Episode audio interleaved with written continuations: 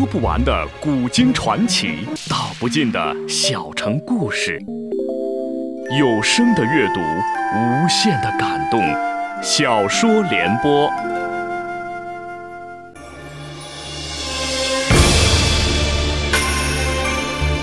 宋仁宗很会做皇帝，中国古代的三大发明出在他执政时期。那时的大宋群星荟萃，但他在彝族面前很少挺起过腰杆儿，让西北狼李元昊咬得大宋遍体鳞伤。请听由秦俊撰写的《大宋天子》系列小说《宋仁宗》，由时代播讲。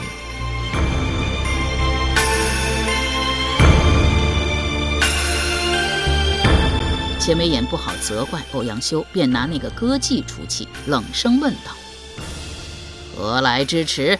那歌妓并不怕他，一脸坦然说道：“中暑小女子去凉堂睡觉，失金钗，便找之，犹未见。”钱维演看看歌妓，又看看欧阳修，两个人都是一脸微笑，他的心便软了下来，问歌妓：“如真的丢了金钗？”歌妓回道。小女子不敢欺骗相爷。钱维演戏道：“若得欧推官一词，当为汝偿。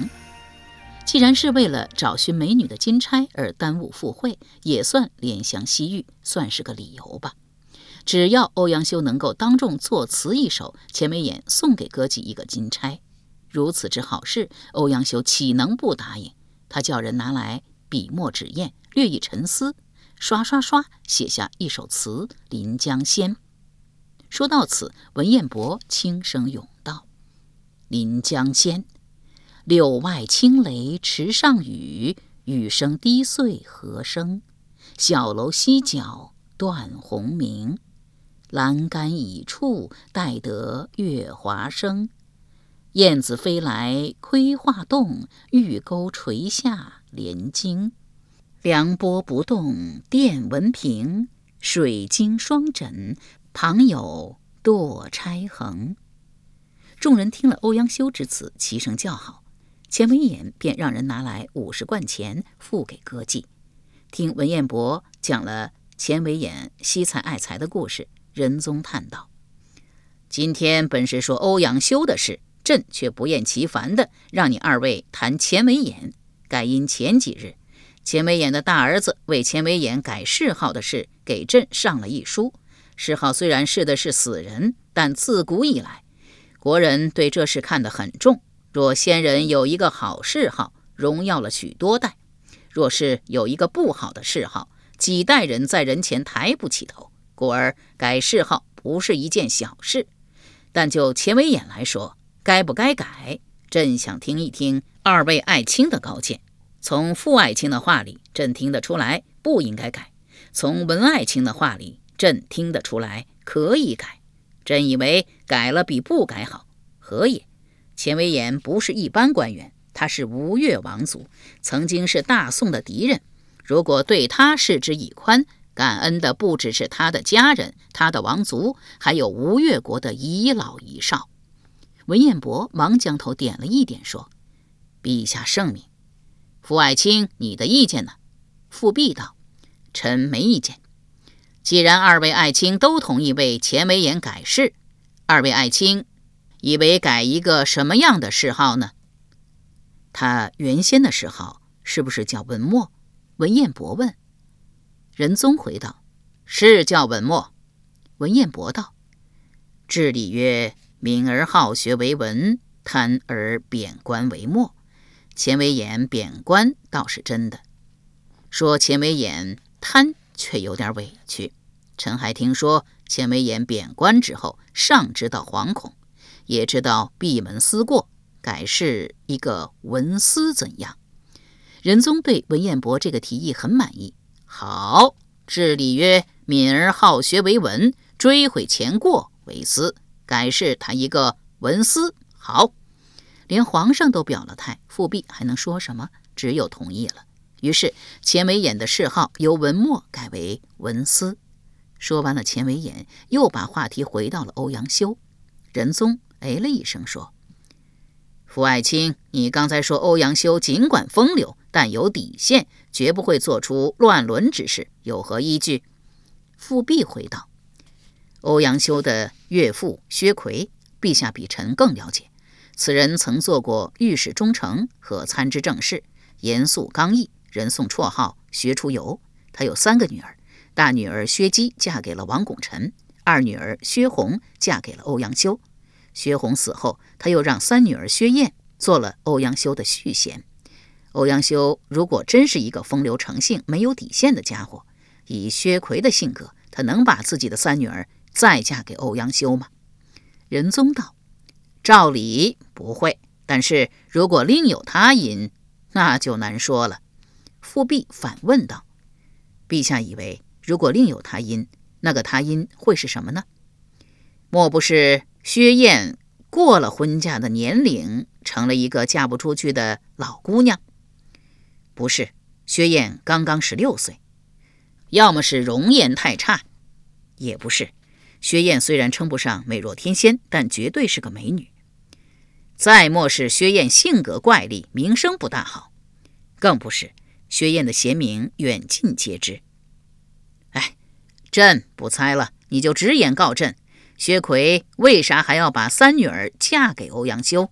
原因有三：第一，薛奎认为欧阳修人好有才；第二，薛燕喜欢欧阳修；第三，薛红竭力为之撮合。薛燕出身名门，花朵一般的年龄，既漂亮又贤淑，又小欧阳修十几岁。薛红为啥非要把他俩往一块儿撮合？仁宗问。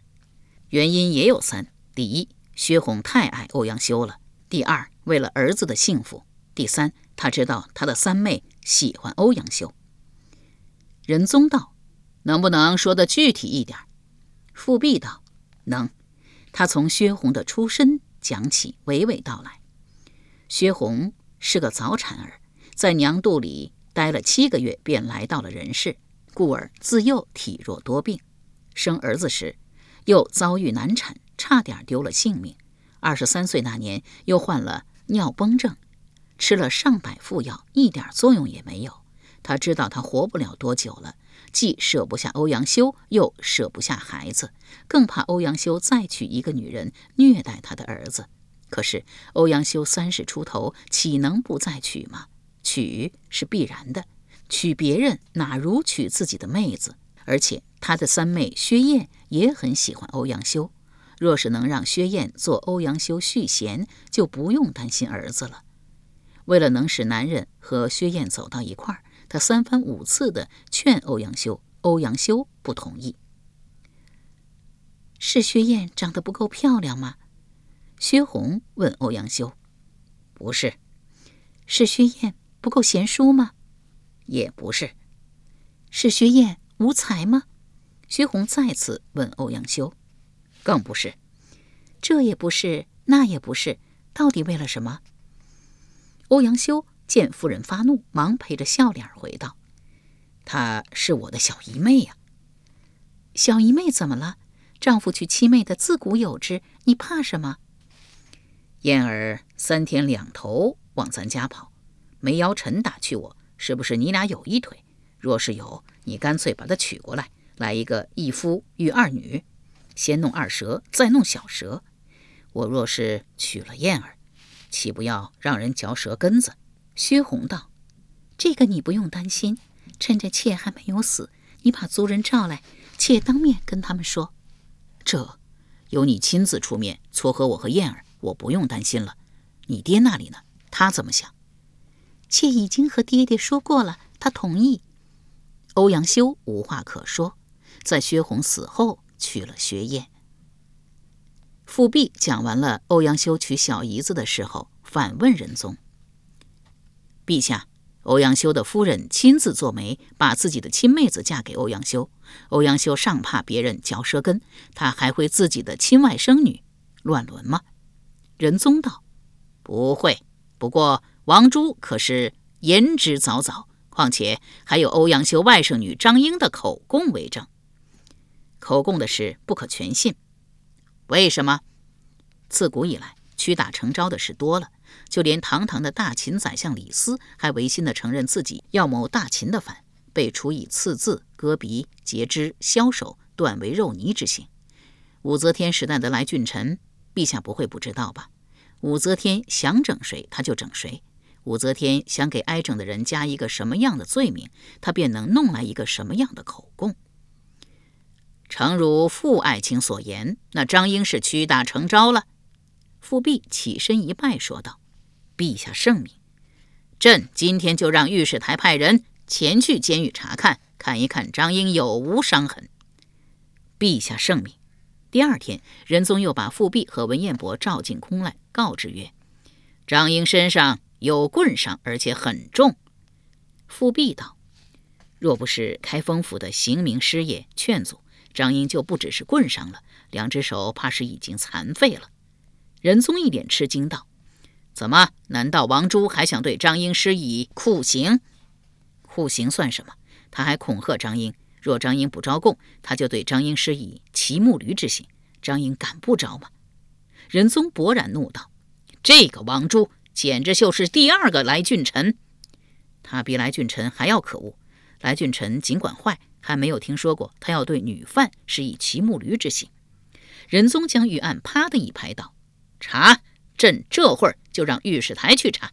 如果情况属实，朕就充他的军。查的结果，情况当然属实。但当仁宗颁旨要将王珠流放崖州的时候，梁氏从幕后跑了出来。陛下，臣有一言，如鲠在喉，不知当问不当问？你问吧。御史台查的结果，王珠对张英有无施以骑木驴之刑？没有。是不是就是吓吓而已？就是吓吓而已。诚如此，臣有一笔，请讲。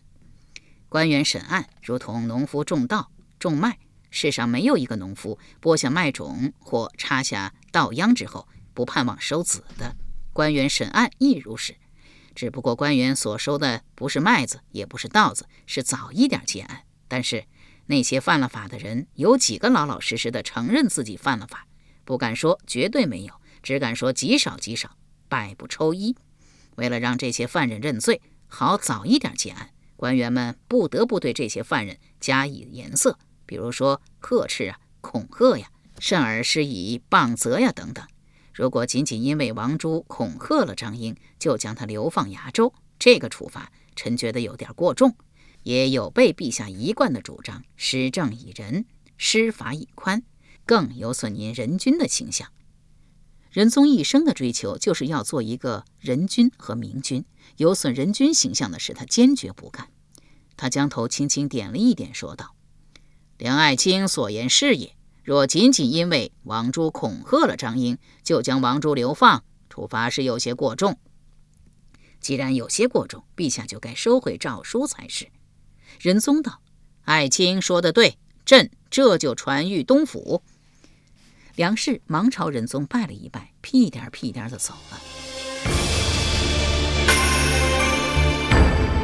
由时代播讲的秦俊大宋天子系列小说《宋仁宗》正在播出。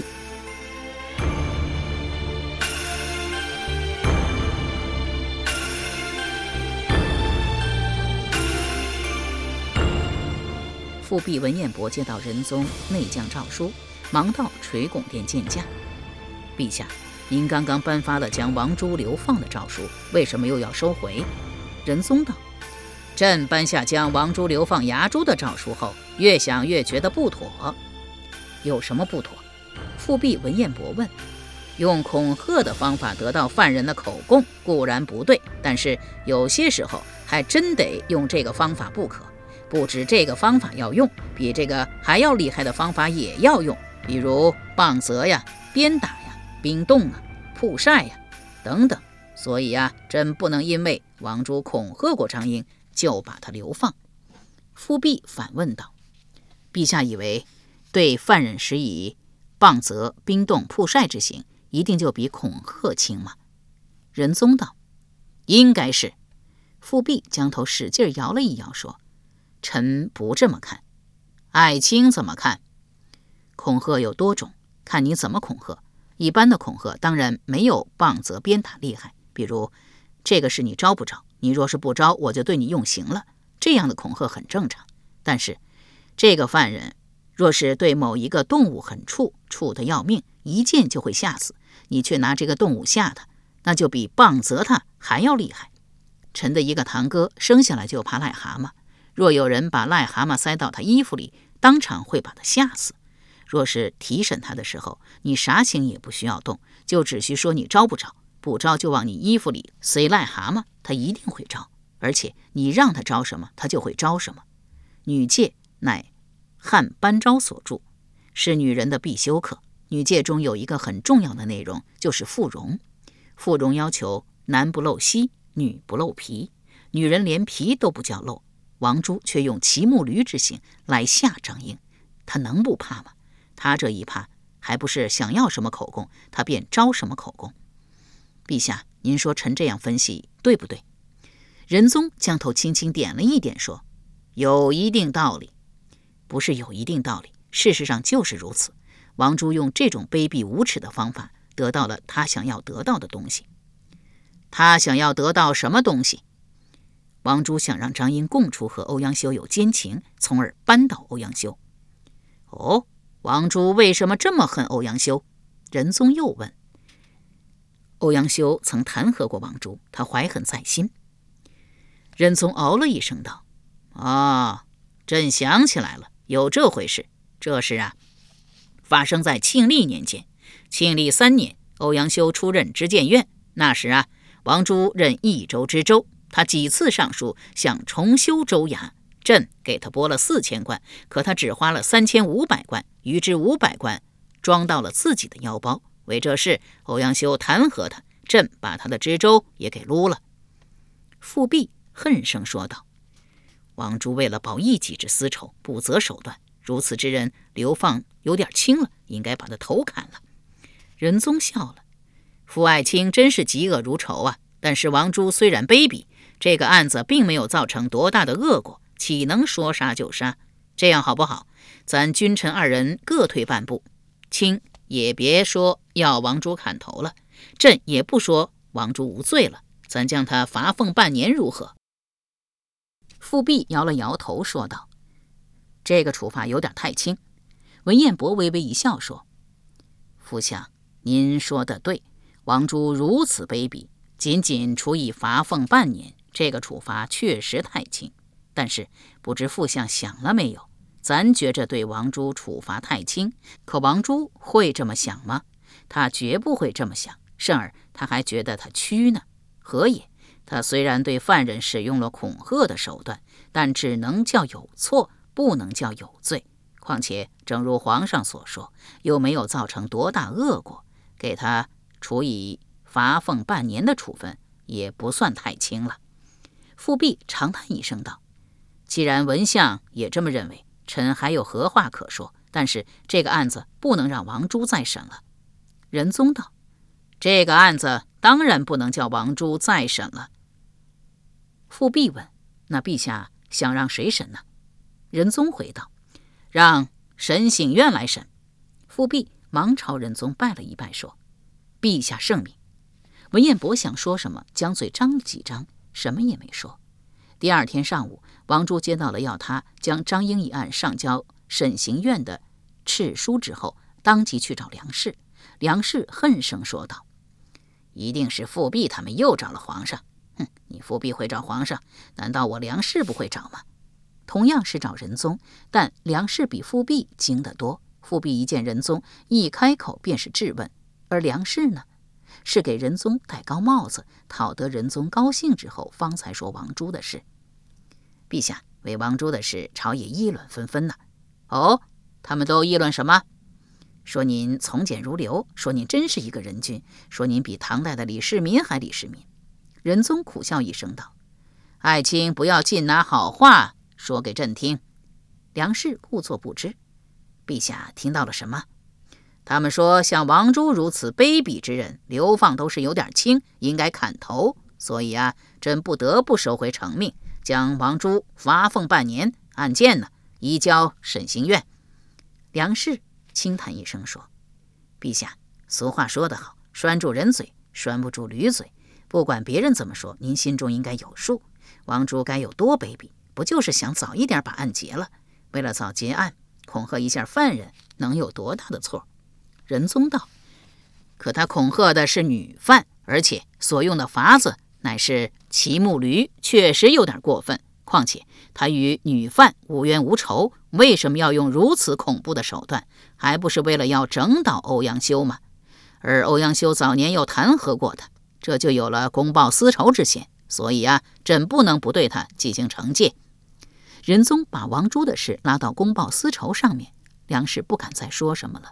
为了洗刷自己，忙解释道：“欧阳修弹劾过王珠，臣也是第一次听说。如果真有这事，即使王珠审案的时候不带一点私心，以罚俸半年之处罚也不亏的。何也？篱下不正官，瓜田不纳履。王珠他就不该接受这个案子。哎，咱不说王珠了，咱说一说张英的案子。下一步，陛下想叫什么人来审呢？让审醒院来审。”梁氏故作吃惊道。怎么，陛下把这个案子移交审刑院了？仁宗将头点了一点。梁氏道：“陛下，容臣直言，这个案子不能移交审刑院。为什么？审刑院乃国家的最高司法机关，对于案件只负责终审，而且这个终审还是有条件的：第一，判有死刑的案子；第二，下一级审判机关已经结了的案子。”被告或原告不服，上诉到审刑院。张英的案子呢，既没判人死刑，下一级审判机关又没有结案。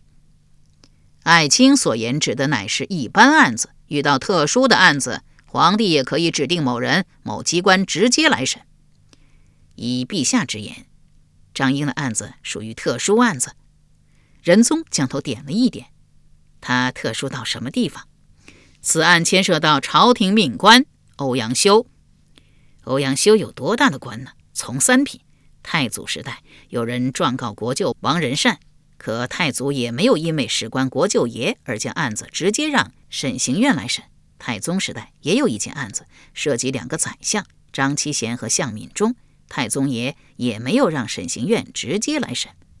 这仁宗张了张嘴，又合住。包拯的秉性脾性，陛下比臣更清楚。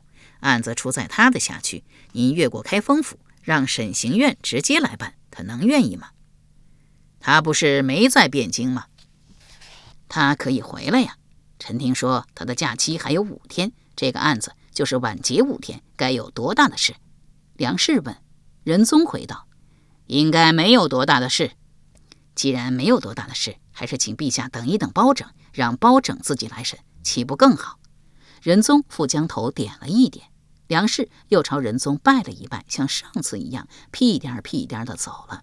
回到家中，对等候的王珠说道：“这一次，欧阳修可真的完了。”王珠忙问：“案子不上交了？”“不上交了。”王珠又问：“是不是还让学生继续办？”“不让包拯来办。”王珠忧心忡忡道：“包拯这个家伙铁面无私，办案如神。”这个案子若是让他来办，张英必定翻供。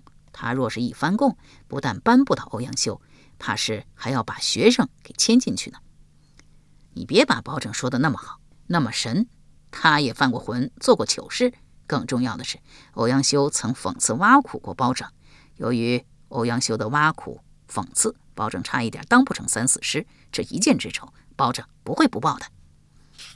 包拯确实也没有人们传说的那么好，那么神。他多次犯浑。包拯何以当京官？乃是王拱辰所荐。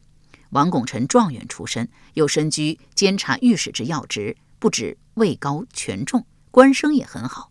包拯对他既崇拜又感激，加之包拯对庆历新政也有看法，故而当王拱辰攻击庆历新政和君子党的时候，他赤膊上阵，这是第一次犯浑。